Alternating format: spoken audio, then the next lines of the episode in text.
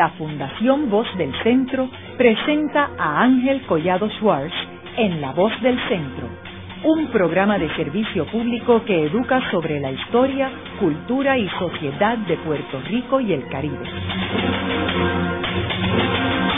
Saludos a todos. El programa de hoy está titulado El doctor Arturo L. Carrión, científico e investigador.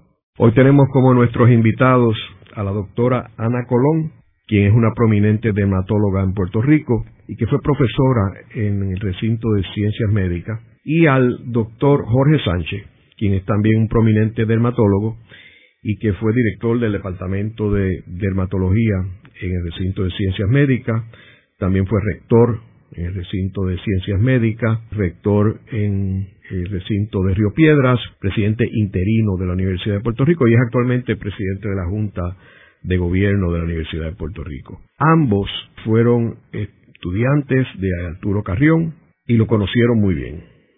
Arturo Carrión fue un investigador eh, muy prominente en Puerto Rico, era un dermatólogo y puso el nombre de Puerto Rico en alto a nivel internacional con sus investigaciones. Él nace en el 1893.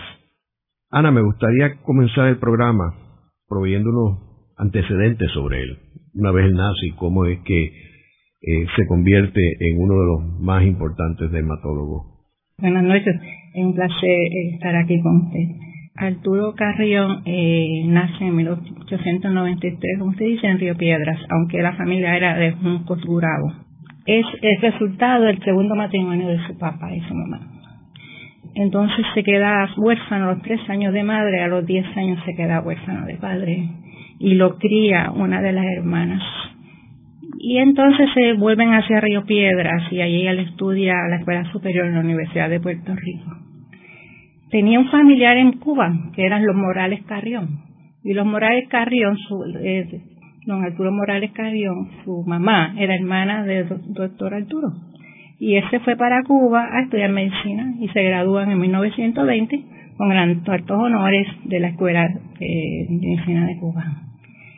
En ese entonces, pues, este, decide irse a hacer dermatología y vuela a Estados Unidos y es de los primeros dermatólogos que gradúa el Skin and Cancer en Nueva York. De ahí él vuelve a Puerto Rico para 1921 y en un momento crucial en Puerto Rico porque había una, un segundo brote de la plaga en Puerto Rico. Estaba entonces comisionado del Departamento de Salud el doctor Fernando Cistern y él se le acerca para que lo ayude gratuitamente a hacer un plan de trabajo para controlar la plaga en Puerto Rico. Entonces el doctor Arturo Carrión comienza su trabajo, él se da cuenta que es un, trabajador, un investigador excelente y le asigna jefe del negociado del control de la plaga en Puerto Rico. Y en ese trabajo está tres años, hasta que controla eh, la plaga, no se reportó plaga después de, de Carrión en Puerto Rico. Establece la manera de cómo agarrar ese ratón y que las pulgas no se saliesen. Eso que le cuento es que las pulgas se salen del ratón cuando se muere, ¿verdad? Y entonces puede infectar a la gente que agarra el, el. Y entonces él se inventó cómo hacer este trabajo sin, sin no hubiese problema para infectar a los empleados que estaban expuestos al organismo. Ese fue el doctor Carrión en sus comienzos. Jorge, ¿cómo fue que tú conociste a Arturo Carrión? En el año 1967 yo era residente del primer año de, dermatología y en aquel tiempo se hacían actividades mensuales en las oficinas de los médicos. Presentaban pacientes y discutían. Y Arturo Carrión iba a esas reuniones. Y sea, me impresionaba porque era una persona que, no estaba afiliado directamente con la escuela, pero sus comentarios siempre eran inteligentes y bien directos al punto. Era un buen clínico, muy buen clínico. Y usaba términos interesantes que mezclaban la dermatología tradicional con la dermatología moderna y me impresionaba, impresionante. ¿Y cómo él se inserta en la Universidad de Puerto Rico? Luego de eso comienza a ir gratuitamente. Él se entraba gratuitamente a la, a la recién eh, inaugurada Puerto Rico Escuela de Medicina Tropical en el Viejo San Juan. Y entra estudiando los hongos, que ya había empezado a comenzar a estudiarlo mientras estaba controlando la plaga de una esquinita. En una esquinita de su sitio de trabajo, él había hecho un pequeño laboratorio. Entonces, en la escuela antigua de, medicina tropical le consiguen una beca a través de Rockefeller Center y lo mandan para Estados Unidos otra vez a hacer eh, estudios en patología, en microbiología y en micología. Y de allá llega listo para ser entonces el jefe del departamento de micología de la Escuela de Medicina Tropical. En aquel tiempo entiendo que la Escuela de Medicina Tropical era parte de Columbia University. Sí, señor. O sea, que era como una especie de recinto o departamento de Colombia. Sí, era como una escuela en el extranjero para estudiar medicina tropical. Y luego Jaime Benítez es la que le incorpora al recinto de la Universidad de Puerto Rico. Eso surge en 1949, 20 años después que el doctor comienza su trabajo, comienza el movimiento de crear una escuela de medicina. Cuando había los fondos entre Muñoz Marín y Benítez, deciden utilizar el, antiguo edificio de el, el, edificio que todavía estaba activo de la Escuela de Medicina Tropical para hacer ahí la Escuela de Medicina. Pero habían había dos bandos en este momento. Había los que estaban renuentes a que desapareciese la Escuela de Medicina Tropical y que surgiese sí la Escuela de Medicina, pero como dos entidades paralelas asociadas al Columbia Presbyterian Hospital. Y desgraciadamente, pues, eh, ese no es el movimiento que gana en ese momento, gana Benítez y el doctor en su manera de pensar en que él estaba correcto en el punto que estaba defendiendo, que era que se manteniese el trabajo de investigación que hasta ahora había sido excelente en Puerto Rico, porque se había descubierto el escruz, se había eh, controlado las plagas de parásitos en los jíbaros, se había controlado la plaga, se habían hecho eh, descubrimientos de los hongos famosos en ese momento, pues él renuncia a la Escuela de Medicina Tropical. O sea, él favorecía la fundación de una escuela de medicina de Puerto Rico. Sí, señor. Y que se unieran las dos en una. No, que las dos fungiesen como dos entidades paralelas. O sea, que él no estaba de acuerdo con Jaime Benítez. No, señor. Y obviamente él no triunfó con su posición, ¿verdad? Porque se unieron las dos, ¿no? Sí, exacto. ¿Qué rol se quedó Columbia University con la escuela de medicina? Por un tiempo fue bastante guía de la escuela. Después la escuela se desligó de Colombia comienza bajo el ala de, la, de Colombia Presbiteriana. Tenemos que recordar que en aquel tiempo la Escuela de Medicina no era un recinto como ahora, que es un recinto completamente separado del recinto de ciencias médicas, sino era parte de la misma Universidad de Puerto Rico. O sea, Jaime Benítez era el rector y estaba todo en una misma unidad, no como ahora que está dividido en muchas unidades. Exactamente. Ahora, él en su investigación allí en este periodo, o sea, toda su investigación fue vía Columbia University o él se incorporó a la nueva estructura? Él estuvo todo ese tiempo bajo Columbia Presbyterian la mayoría de sus trabajos. Luego que desaparece en la Escuela de Medicina Tropical, él sigue en combinación con Columbia Presbyterian Hospital, porque en, en Columbia Presbyterian estaba la doctora Margarita Silva Hotner, que había sido una de sus primeras tecnólogas médicas en la Escuela de Medicina Tropical. Y juntos publicaron casi todos los capítulos que luego él escribió en los libros de la cromoblastomicosis, que es uno de los hongos de los cuales él encontró una especie. Explícanos un poco sobre esto de los hongos. Bueno, los hongos, cuando comienza el siglo, la gente estaba muy contenta porque habían controlado las infecciones bacterianas, pero tenían un problema. No sabían cómo manejar las infecciones micóticas. Las infecciones bacterianas, eh, bueno, sabemos que los organismos eh, se dividen en bacterias, virus, hongos, algas. O sea, tienen diferentes reinos. Nosotros estamos hablando del reino de los, de los hongos. Las bacterias se habían controlado, habían surgido la penicilina, había surgido la sulfa, y con esos antibióticos pioneros habían controlado bastante de los, de los problemas. Pero había otros que no podían, que eran unos que surgían la mayoría de ellos en la piel que causaban anillos en la piel, este, destrucción de las uñas, como que se, la piel se corroía. Y en ese momento, pues, eh, el doctor que había venido ya con de la escuela de, de Alabama preparado para hacer investigación, eh, comienza a, a observar los cambios que ocurrían en la piel, lo pone bajo el microscopio y es como era tan detallista y tan eh, observador, él anotaba todos los cambios que él veía, después lo comparaba con lo que estaba publicado y entonces llegaba a una decisión. Bueno, pues él encontró las tiñas en Puerto Rico y el primer tratamiento, el artículo que escribe es sobre las tiñas. Las tiñas son los hongos comunes que ustedes por ahí, que dan entre piernas, que da este, en los pies, son infecciones de hongos. Entonces él escribe, hace esa publicación, la dermatomicosis en Puerto Rico. Dermatopielmicosis, dermatomicosis de la piel. Entonces, este, en ese trabajo, él describe las infecciones del cuero cabelludo y se da cuenta que el hongo más común del cuero cabelludo era uno que tenía miles de nombres. Se llamaba tonsura, se llamaba cerebriforme, se llamaba, tenía muchos nombres, porque cada colonia era diferente y el que la describía le ponía un nombre diferente. Entonces, él agarra los cultivos, los observa, hace su buena tabla y se da cuenta que son los, es el mismo hongo con diferentes características en ese momento de crecimiento, ya fuera por la temperatura o por la humedad que hubiese en el sitio. Y él decide que todos estos hongos, ¿verdad?, se llaman eh, tonsuras. En esa forma él establece un orden en esas cosas de, la taxonomía de los hongos y la infección de la piel. Ese es, ese es el primer trabajo que él hace. Después él escribe, sí, estaba yendo al hospital municipal de San Juan y cada vez que había un paciente con una cosa en la piel, allá iba el doctor Carrión y encuentra un hongo que hasta entonces no se había reportado en Puerto Rico, que son los hongos negros. Esos hongos negros, pues, corroen la piel y hacen unas placas induradas en la piel, como esos cuadros que a veces ponen de lepra por la, por la televisión. Y él hace cultivo de ese organismo y lo encuentra y dice, esto se llama Hormodendron pedrosoi y es un hongo negro que se había descubierto en Latinoamérica. Es el primero que él encuentra en Puerto Rico. Así comienza a hacer una lista de todos los casos que él estaba viendo de este hongo y hasta que encuentra uno que se comportó diferente. Ese cultivo tenía cosas diferentes. En vez de ser como un vaso, se llamaba era la, el organismo de esporulación, que es de, germinar, de, propagarse, el hongo, era diferente. La mayoría de, los pedrosoy eran fialóforas. Este que tenía, eh, este tenía unas cadenas, y las cadenas estaban, las semillitas, que son los esporos, bien pegadas unas con otras, y él lo llamó el Modendrum compactum.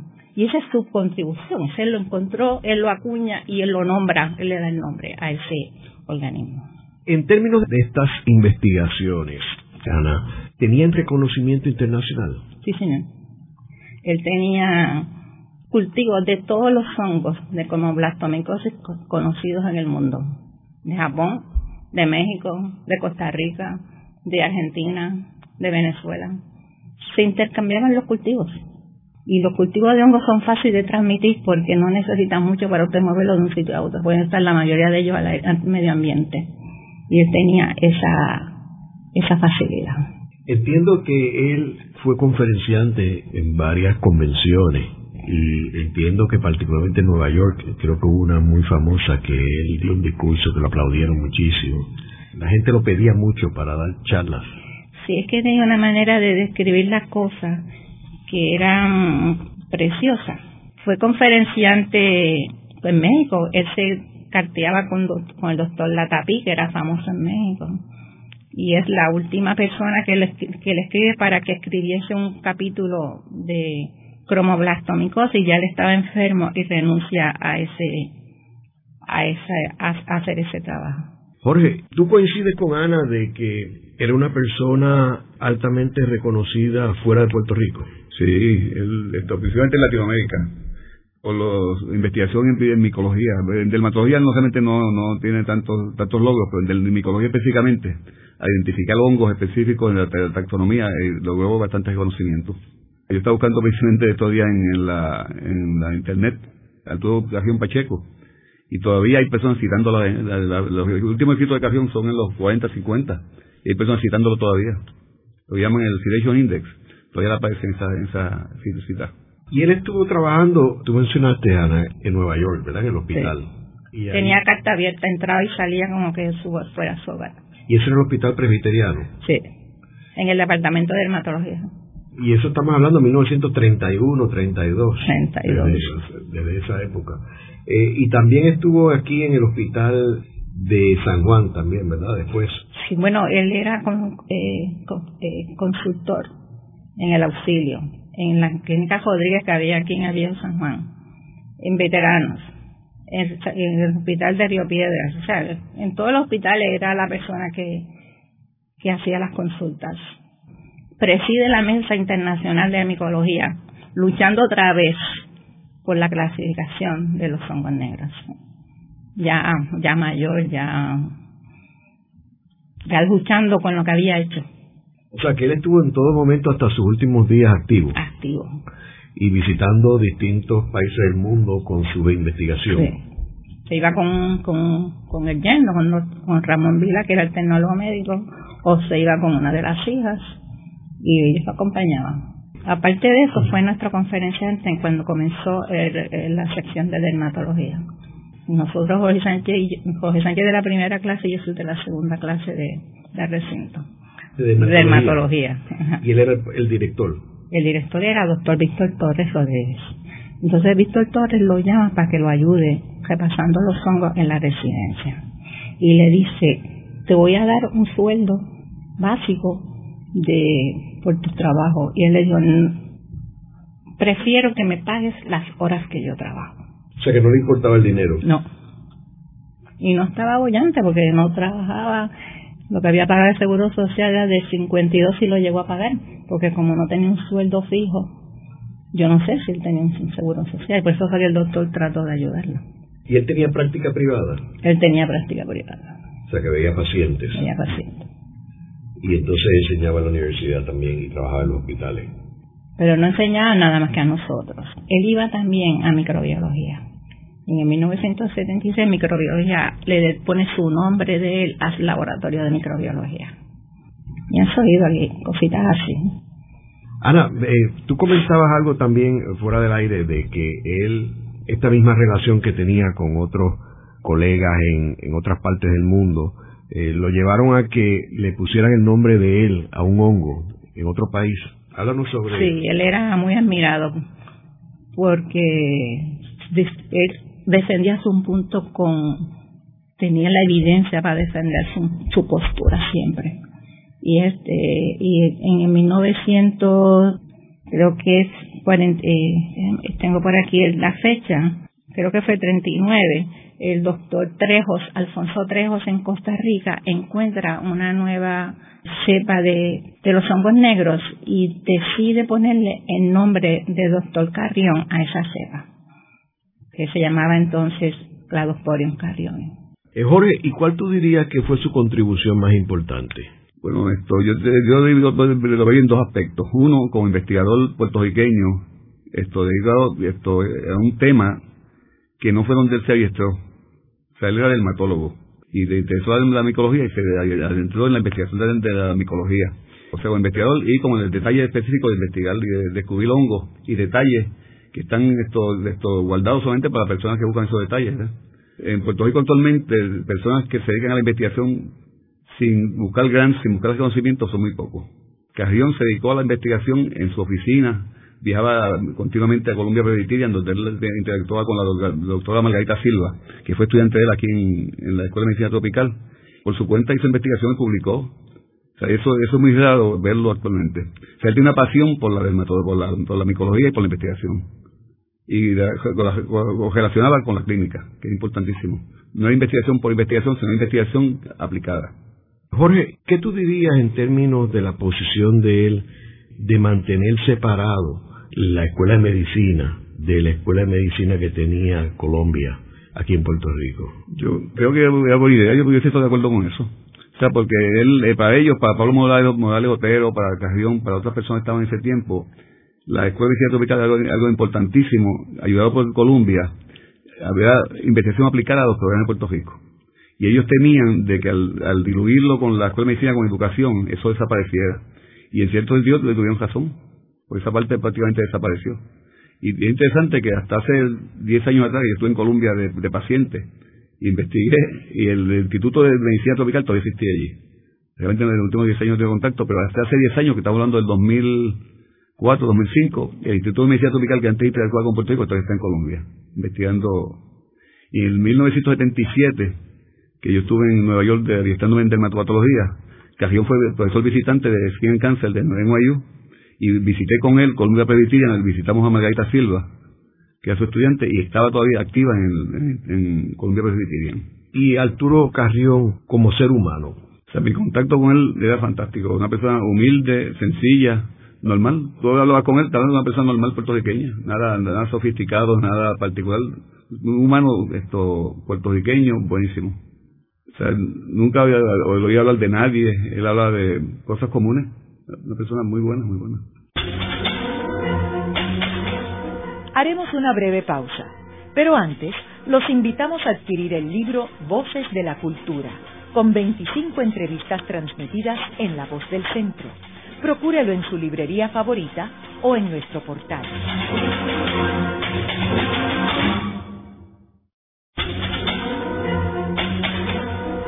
Están escuchando a Ángel Collado Schwartz en La Voz del Centro.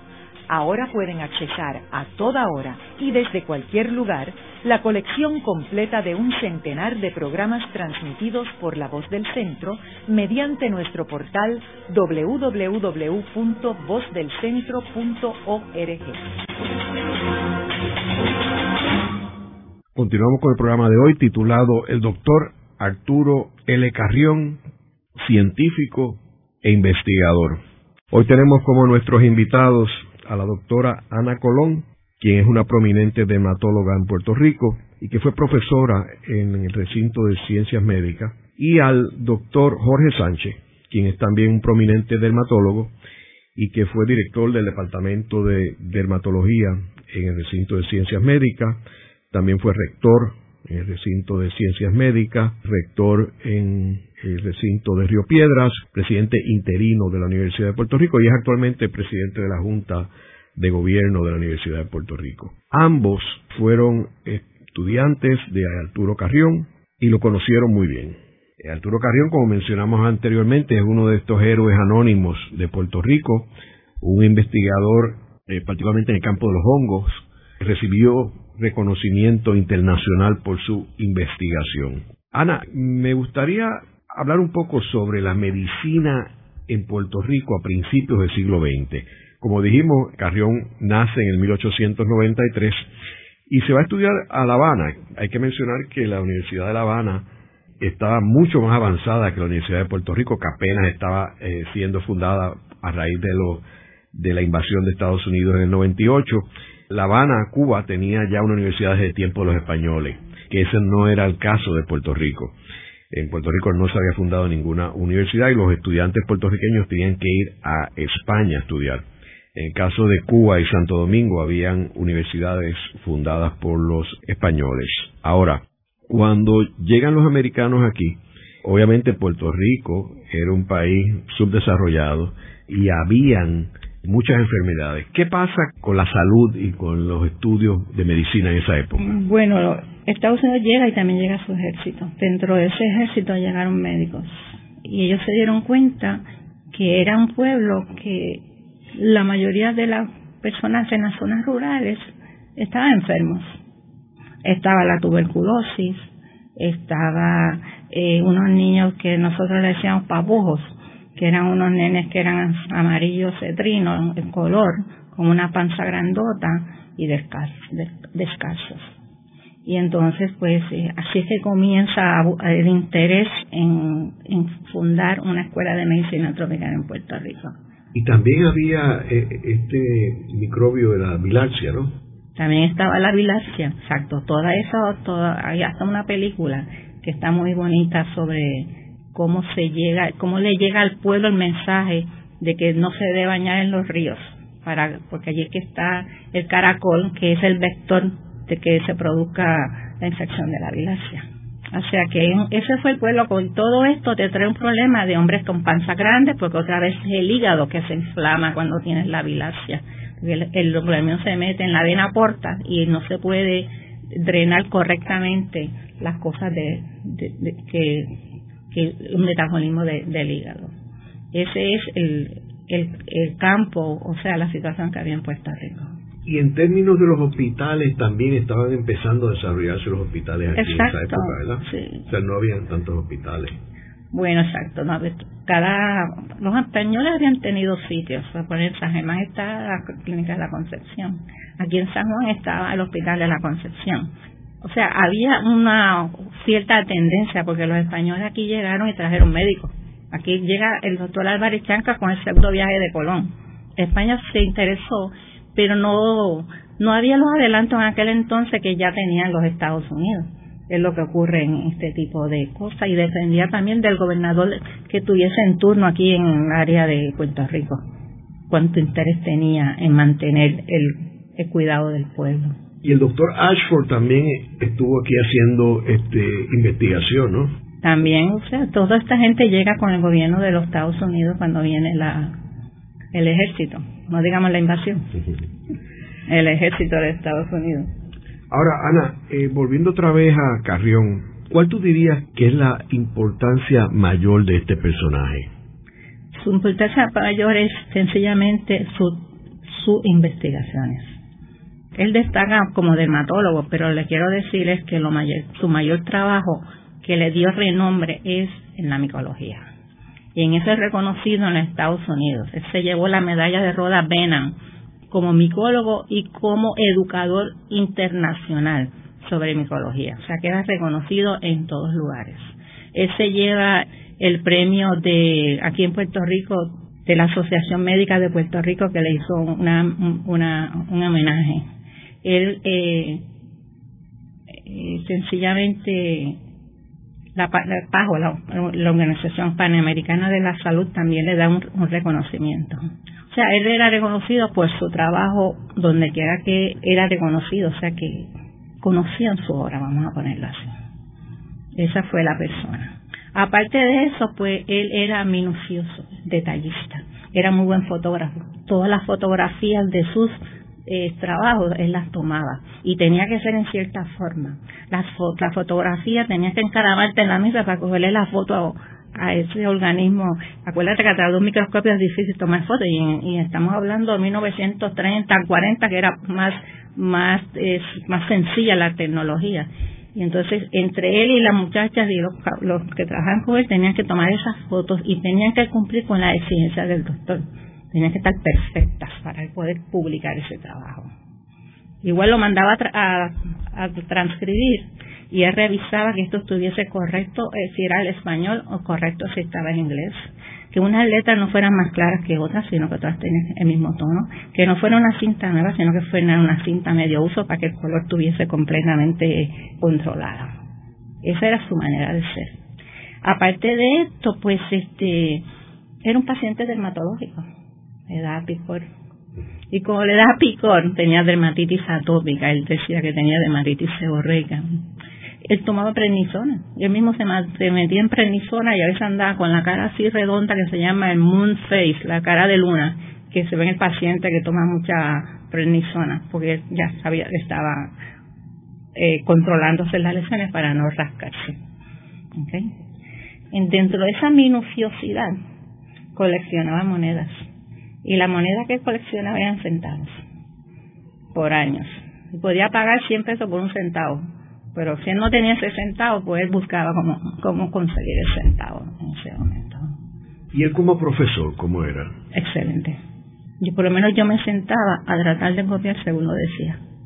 Porque era que era una clase, cada conferencia de, era una clase, no solamente en la cosa de la investigación de, de la microbiología, de la micología, sino en la forma que él hablaba es un adelantado en las técnicas de tener de slides, laminillas, para usted pasar los diapositivas.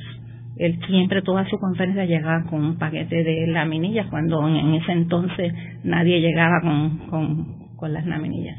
Unas laminillas grandes que él tenía de un proyector viejo, que, que, se, que traía, ya la escuela de medicina tenía el proyector para, para poder pasar esas, esas diapositivas que él tenía. Y entiendo que también él jugó un papel importante en, el aspecto militar, ya que, que fue teniente coronel del ejército de Estados Unidos y estuvo adscrito al grupo del gobernador, ¿no? Exactamente. Cuando joven él perteneció a los cadetes de la Universidad de Puerto Rico y de ahí se fue, se fue teniente coronel de la guardia del gobernador de turno. Aparte de eso se casó, diez años después de llegar a Puerto Rico se casa con su novia de diez años, que era Celia Muñoz, familia de Muñoz Rivera. Él es parte de lo que le llaman el Governor's Military Staff, eh, siendo teniente coronel del 1914 al 1915. O sea que era bastante joven. Sí, sí, sí, era. Para mí es la edad que él estaba en la, en la Escuela Superior de la Universidad de Puerto Rico. Ana, ¿y él como persona, cómo era? Tú decías que era introvertido. Sí, pero cuando estaba con los amigos era bien, ahí cambiaba. Era el tipo parlanchín, compartía con todos, se convertía en el centro de la fiesta. O sea que esa era la personalidad de él. Creo que es un ejemplo para seguir. Un individuo delgado, un individuo de pocas carnes, un individuo de caminar ligerito. Eh, yo le decía el Napoleón, pequeño pero con un ánimo grande de, de servir, que es lo más importante. Muchos, muchos, que no hemos mencionado el montón de honores que recibió en uno dice, nunca me han movido esperanza de recompensa, ni de honores durante el desarrollo de mi inquietudes científicas. Entonces, en otro escribe, siervos inútiles somos, pues no hemos hecho más que lo que ya veníamos obligados a cumplir. Es una cita de la Biblia. Así que ese es el tipo de persona que era. Era sencillamente un servidor de la comunidad en Puerto Rico que en cierto momento, por su manera de pensar, de defender lo que él pensaba, él mismo se tronchó su carrera científica. Esa es la persona que tenemos hoy. Una persona, yo le digo, nosotros los dermatólogos, desde 1971 hacemos una conferencia anual, doctor Arturo Carrión, en nuestra convención anual. En 1976 la crea la Asociación de Microbiólogos de Puerto Rico no solamente crea la conferencia, también le da nombre de él a la sección de microbiología de la Escuela de Medicina. Aparte de eso, cuando el doctor eh, Marcial inauguró la biblioteca de la Escuela de Medicina del Caribe, le puso el nombre de doctor Arturo Carrión. O sea que sencillamente su labor se reconoce dentro de la clase médica. Quizá el público no lo conoce él es el padre de Arturo Carrión, el banquero. Okay. Y es hermano de, Rafael Carrión Pacheco, que, el gran creador de la banca en Puerto Rico. Pero él nunca me decía siempre, yo soy Carrión el pobre. Ellos son los que tienen el dinero. Se manejaba solo. Era su vida, era su... Esa era esa persona. ¿Y el público eh, algunas de sus investigaciones? Sí, tiene más de 30, 40, como 40 eh, publicaciones en los mejores journals de, Estados Unidos.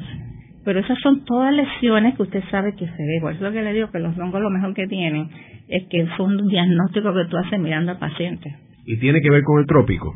Tiene que ver con el trópico. Es un organismo que no se describe hasta 1980. Que una persona se le ocurre al medio de cultivo añadirle aceite de oliva.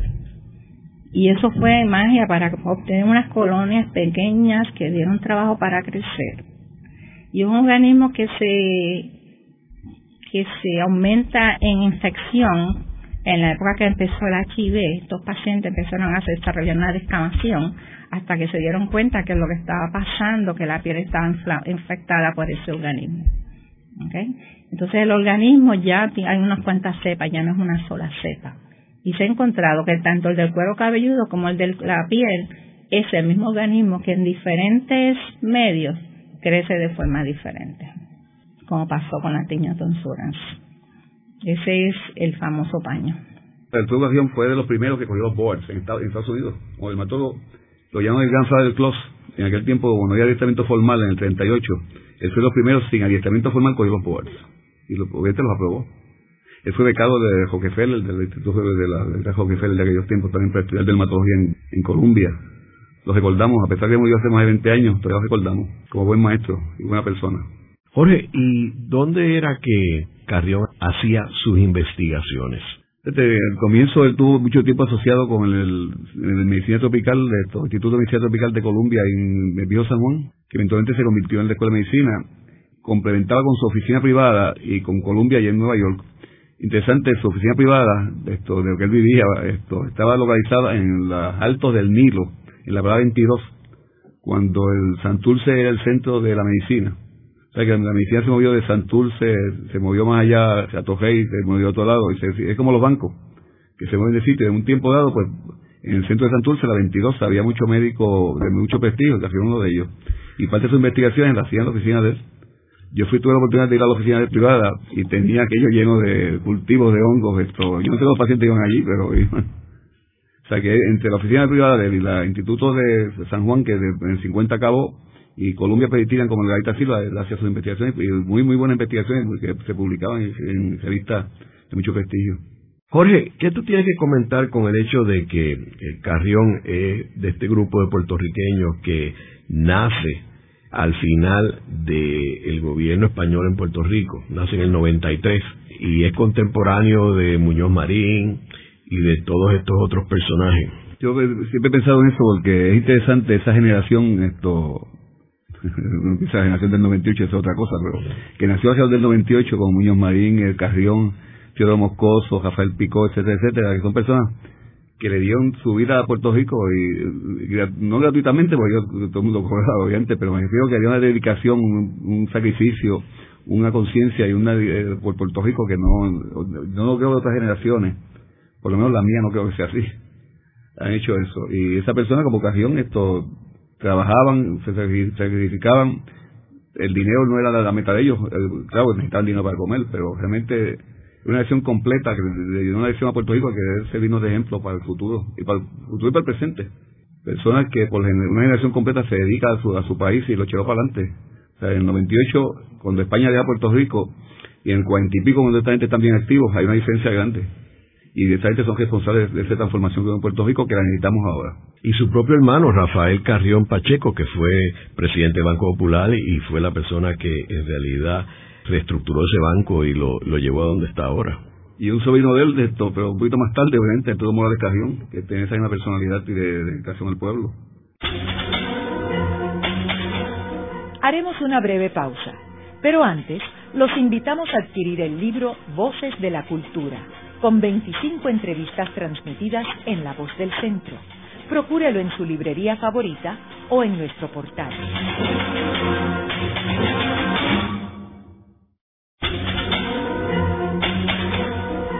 Están escuchando a Ángel Collado Schwartz en La Voz del Centro.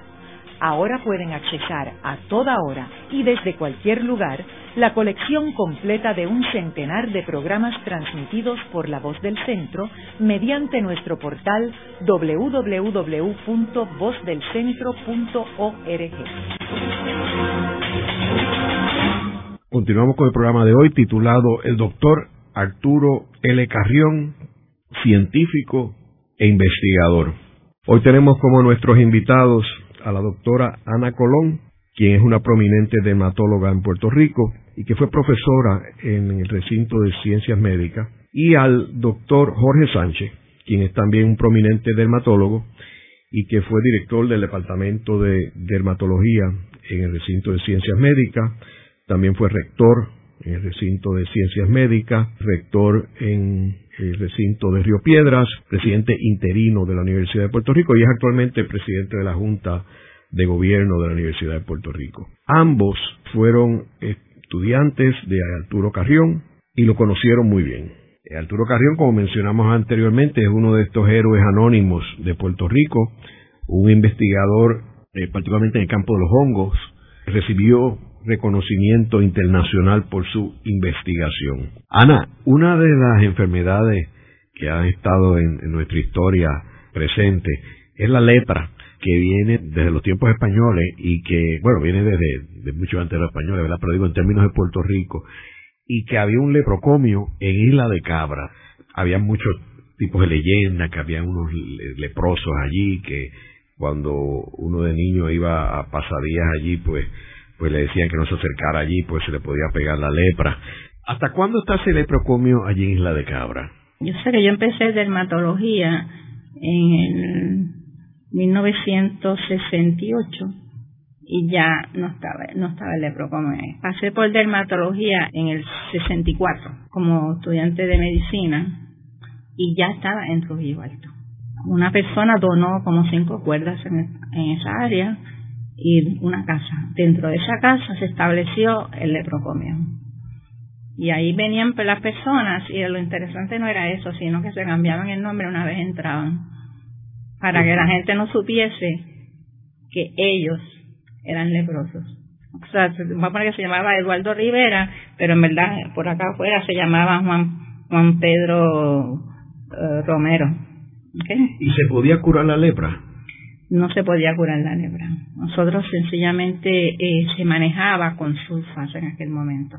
Se le daba aplosulfón, que es una de las sulfas madres como manejo, controlaba bastante. El problema no era eso, el problema es que los pacientes a veces se escapaban y entonces volvían a su casa y se perdían, entonces dejaban el manejo del tratamiento y volvían entonces a la institución más destruidos. El problema mayor de la lepra es que adormece la piel. Cuando tú adormeces la piel no tienes sentido de palpación y de qué más lo pierdes. O sea que tú estás fumándote un cigarrillo y sigues hablando y no te das cuenta que ese cigarrillo se está quemando los dedos porque tú no tienes sensaciones. ¿Y qué hacían estas personas a veces? Se dedicaban a hacer títeres en, en los pueblos. Ay, no te preocupes, mira cómo yo hago esto y no me pasa nada. Fue una manera de ganar dinero en aquel momento. Así que cuando nosotros llegamos, pues encontramos ese, ese, crea, se crea la, la sección de dermatología dentro del recinto de ciencias médicas. Nos toca a nosotros o nos agarramos, pues creo que pedimos que nos dieran ese manejo del leprocomio empezamos a, visitarlo diariamente allá hasta que el doctor consiguió que hicieran unas casuchas. En aquel momento era el doctor Víctor Torres el que estaba a cargo. Hicieran unas casetas, cada caseta tenía cuatro camas, tenía un baño. Y era como una casita. Y entonces más arriba, como a tres yardas, estaba la próxima casita. Y en esa forma, pues en una loma, que es un sitio ventilado, estaban los, los, pacientes. Cuando nosotros pasamos después, las casitas las habían, nos habían quitado la mitad del sitio porque ya habían menos leprosos. Entonces dividieron el local eh, para las niñas con problemas eh, de, de, la cárcel juvenil y entonces nosotros nos quedamos con la otra porción. Tú dices que se escapaban algunos de los leprosos, pero eso no es contagioso, o sea, no existía peligro de uno pegarle la lepra a otra persona. Se le tiene más temor de lo que en verdad es. No es como la tuberculosis, a pesar de que es un micobacterium, se llama Mycobacterium tuberculosum, es de la tuberculosis, este se llama Mycobacterium lepra. Este organismo es poco contagioso. Es más común que se pegue de una madre a un hijo que de un padre a un hijo, porque hay más contacto entre la madre y el padre. Así que muchas veces lo que hacía es que una vez daban a luz y se embarazaban, el niño se sacaba de la institución para evitar eso. En Puerto Rico habían unas áreas que se sabía que había lepra, como eran Ponce, en Guánica, en Buen Consejo, en Arecibo, en el área de Barrio Obrero, por ahí por Villa Palmera. ¿Hay lepra actualmente en Puerto Rico? Por lo menos yo creo que entre 7 a 11 casos se reportan anualmente en Puerto Rico. Porque también vienen personas del Caribe que lo traen. Primero cuando llegó la invasión de los, cuando recogimos a los cubanos, llegaron unos pocos. Cuando recogimos ahora a los dominicanos, llegaron otros pocos. Y sencillamente se están manejando esos casos en el recinto. Ya esto, como no es contagioso, los leprosarios en el mundo se han cerrado. Y esto es una clínica que hace recinto todos los jueves, donde se ven estos pacientes. Eh, se ha controlado gracias a las medicinas de la tuberculosis. O sea que no solamente las usas madres, se añadieron otras medicinas que sí controlaron la condición. Ana, ¿y el doctor Carrión hizo investigación sobre la lepra? El público trabajos sobre la lepra, trabajos clínicos, pero no hizo investigación sobre la lepra. ¿Y qué publicó? ¿Qué decía? Este, sencillamente, como, como usted ve un paciente, usted describe lo que usted ve. Y eso es el trabajo que hay sobre él. La lepra Sencillamente lo tenemos bastante controlado mundialmente, por eso es que eh, hay sitios como la India que son sitios que hay problemas. En el área de África hay zonas donde hay problemas todavía, pero eh, las instituciones mundiales que dan servicio a las comunidades pues han controlado bastante estas infecciones. Debemos de decir que no tenemos que tenerle miedo a la lepra, yo creo. Mientras yo estaba en el leprosario, yo fui a Carville, Louisiana, que es el sitio en Estados Unidos que se mantenían a los leprosos, y eso era como usted ir a un hotel. Los edificios estaban muy bien eh, arreglados, había un lago, allí había barquitos para pedalear y usted darle la vuelta al lago. La gente vivía sencillamente, eso lo hicieron atractivo, usted sabe para qué, ¿verdad? Si yo te hago atractivo el sitio, tú no te quieres ir del sitio. Y eso, y eso lograron ellos. Pero también ese sitio se cerró. Ahora tenemos clínicas en todos los Estados Unidos, sitios como California, sitios como en Nueva York, sitios como Florida, sitios como Texas, porque estamos buscando que vienen de, hay, lepra en México, hay lepra en Sudamérica, Colombia, hay lepra en el Caribe, como le dije acá, sí que tenemos estas zonas así, y esa es la forma que tienen de controlarla, pero no, no con la, con con el, la, el, rechazo que antes se le tenía a esa, a esa condición. Jorge, y en términos de la lepra, ¿qué comentarios tú tienes sobre la lepra en Puerto Rico? Esto es interesante porque oyendo lo, lo que hablaron cuando tú me preguntaste por la isla de Cabra, el estudio más comprensivo que se ha hecho de lepra en Puerto Rico se hizo en 1966-67, lo hizo Nathan Leopold. Nathan Leopold, el del crimen del siglo en, en Chicago, en 1927 Después de que él cumplió cárcel, esto, vino a Puerto Rico a hacer esto, eh, trabajo comunitario y lo asignaron en Castañel. Y como parte de su, de su estadía en Puerto Rico, hizo un estudio de lepra en todo Puerto Rico. Desde la historia del, del tiempo de Colón hasta ahora, hasta el 66, que fue que se publicó en el Boletín de Asociación Médica con Nine Kurt, que fue esto, decano de, Salud Pública, y Víctor Torres, que era jefe de dermatología. Un estudio bien exhaustivo y, y, principalmente establecido en Isla de Cabra y cuando se mudó entonces en 66-67 que se mudó a Trujillo Alto. Después de eso hemos hecho estudios, esto, el, departamento.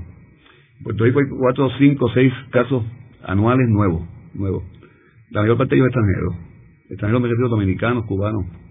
Pero en Puerto Rico todavía hay lepra endémica todavía, pero muy mínima. Y es posible que esa imagen que uno tiene, que se le caían los cantos, pues nada, eso es verdad, ¿verdad? Esto, Quizás tú estás en un supermercado y estás con paciente lepra al lado tuyo y no te das cuenta. Pero eso es tan y tan poco contagioso, pues realmente no es un problema, no es un problema de salud pública en Puerto Rico. Ahora, el leprocomio Cabian y Lecabra, ¿cuándo cerró? En el 1950 y pico.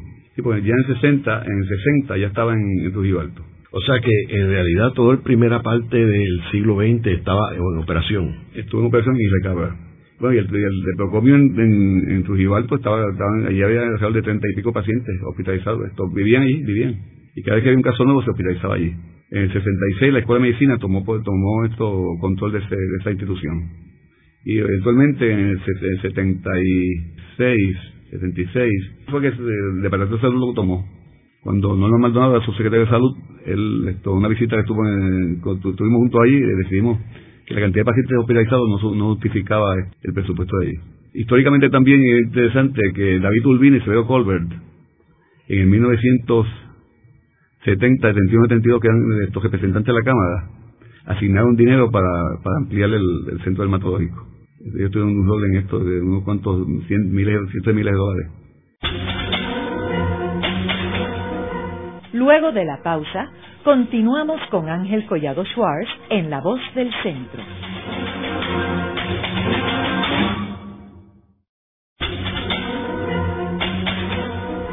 Continuamos con la parte final de La Voz del Centro con Ángel Collado Schwartz. Pueden enviarnos sus comentarios a través de nuestro portal www.vozdelcentro.org. Continuamos con el programa de hoy titulado El doctor Arturo L. Carrión, científico e investigador. Hoy tenemos como nuestros invitados a la doctora Ana Colón, quien es una prominente dermatóloga en Puerto Rico y que fue profesora en el recinto de ciencias médicas, y al doctor Jorge Sánchez, quien es también un prominente dermatólogo y que fue director del Departamento de Dermatología en el recinto de Ciencias Médicas. También fue rector en el recinto de Ciencias Médicas, rector en el recinto de Río Piedras, presidente interino de la Universidad de Puerto Rico y es actualmente presidente de la Junta de Gobierno de la Universidad de Puerto Rico. Ambos fueron estudiantes de Arturo Carrión y lo conocieron muy bien. Arturo Carrión, como mencionamos anteriormente, es uno de estos héroes anónimos de Puerto Rico, un investigador eh, particularmente en el campo de los hongos, recibió reconocimiento internacional por su investigación. Y estuvo lúcido hasta sus últimos días. Yo me falta. Muere, fue lo que lo, lo Muere a los 87 años. Jorge, ¿y cuál es tu visión en términos de la situación de Puerto Rico y las incidencias de cáncer en la piel? Cáncer de la piel obviamente es el cáncer más común en Puerto Rico. Esto obviamente es el llamado carcinoma celular que debe haber alrededor de 6 o 7 mil casos al año nuevo. Pero que su realmente es cáncer, pero no, no, no, no, como dicen en el campo, no se gira, no, causa metástasis. En cierto sentido se puede curar. Hay alrededor de 6 o 7 mil carcinomas vasocelulares, hay como mil, como 3 mil diámetro espinoso y melanoma, que es el que causa, puede causar mortalidad, debe haber como 150 o 200 casos anuales. Claro, la mayor parte de los casos de melanoma se coge su etapa temprana, lo llaman el melanoma in situ, empezando, y realmente pues se, cura, pero mortalidad, Puerto Rico mueren alrededor de 5 a 6 personas al año con, con melanoma. O sea, realmente es un problema, es un problema, pero no un problema de salud pública serio. O sea, la incidencia de melanoma de 150, 200 casos al año es prácticamente bajita comparado, comparado con un sitio como Australia, que es 10 veces eso la prevalencia e incidencia de, melanoma de la piel. O sea que comparado con otros países en el trópico, Puerto Rico no tiene una incidencia tan alta. No es tan alta comparado con otros, exactamente. Y es por el color de piel, o sea, mientras más, más pigmento, más, más protección tiene contra el melanoma. Claro, en las Antillas, esto me refiero aquí, si tú comparas con Cuba, Santo Domingo y Jamaica, Puerto Rico, es posible que en Puerto Rico es más alta que en otros sitios, por la, por la, por, la población con piel más clara, relativamente. Y el caso de Australia es lo mismo también. Australia pues son todos blancos o azules esto. Pero en Puerto Rico hay, hay, hay el cáncer es más frecuente, pero no es, un, no es un problema de salud pública. Pero obviamente estamos hablando de, si en Puerto Rico hay esto, te digo 15.000 casos de cáncer al año, pues la mitad son de, piel. Jorge, en este programa hemos hablado de Arturo Carrión Pacheco y cómo él obviamente fue un ente inspirador para los nuevos dermatólogos en aquel momento, ¿verdad? Y donde tú eras uno de ellos, eh, Ana Colón también, y otras personas que son distinguidos eh, dermatólogos en Puerto Rico, que aunque algunos no lo conocieron, saben de él y de su investigación. Siguiendo eh, esto como modelo, ¿tú crees que Puerto Rico podría jugar un papel protagónico para la investigación sobre el estudio de las enfermedades de la piel particularmente estando Puerto Rico en el trópico y como tú mencionaste, este, teniendo una incidencia menor y teniendo recursos, teniendo este historial con Colombia, Presbiteria, etcétera. Interesante, esto, yo que expandirlo a esto. Un ejemplo de, investigación y dificultad de investigación es el Centro de Cáncer, el Centro Comprensivo de Cáncer. Establecido hace ya desde el 2004 con dinero suficiente para desarrollarse, 2014, 8 a 10 años más tarde todavía está en pañales y son las mismas dificultades que debería para investigar en piel, la misma que hay en cáncer. En Puerto Rico no hay investigadores en, ciencia básica, muy, muy raro, muy raro. Y hay muchas dificultades de establecer. Hay dificultades de establecer personas compromiso como Cajillón, que es un ejemplo de compromiso de investigación, que no, no, no ganaba dinero, simplemente su pasión era esa y lo hacía, investigaba y investigaba bien y profundamente. En Puerto Rico ese tipo de compromiso no existe. Con el centro de cáncer, cinco años más tarde, todavía tiene dificultades aunque hay personas inteligentes, comprometidas allí, no, no, pasa de un punto. Actualmente esas dificultades que tiene el centro de cáncer, de lugar investigadores básicos, conseguir personas comprometidas, administradores, con, donde el incentivo de dinero, el, dinero es importante obviamente, ¿verdad? Pero en investigación hay que hacer esos sacrificios. Esos problemas del centro de cáncer son los problemas que tiene la investigación en piel. Esto, yo me propongo, esto, eh, estamos en conversación con el doctor Jaime Mata de la Escuela de Ponce, un investigador nato en melanoma, con publicaciones de peer review journals bien reconocidos, y vamos a establecer un, instituto de investigación de piel, creemos que lo vamos a hacer y vamos a comprometernos y hacerlo, pero el compromiso no solamente en dermatología, en cáncer, en la ciencia es importante. El doctor de educación tiene el compromiso. Y es un compromiso que no es compromiso con instituciones, no es compromiso con nadie, es un compromiso con uno mismo. Y Gación lo hizo y podemos hacerlo. El programa de hoy hemos discutido la figura de Arturo L. Carrión, un médico, dermatólogo, investigador, científico, que hizo una investigación bien importante en el tema de los hongos. Una investigación que tuvo reconocimiento internacional.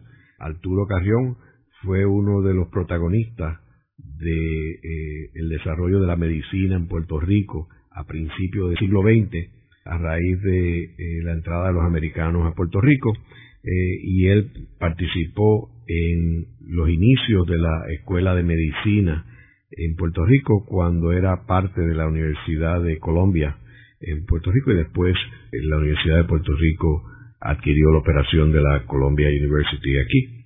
Y es uno de nuestros héroes anónimos, muy poco conocido, pero que dejó una marca e hizo una contribución extraordinaria al desarrollo de la medicina en Puerto Rico. Esta ha sido una producción como servicio público de la Fundación Voz del Centro. Los invitamos a sintonizarnos la próxima semana a la misma hora. Y recuerden que pueden adquirir el libro Voces de la Cultura en su librería favorita o en nuestro portal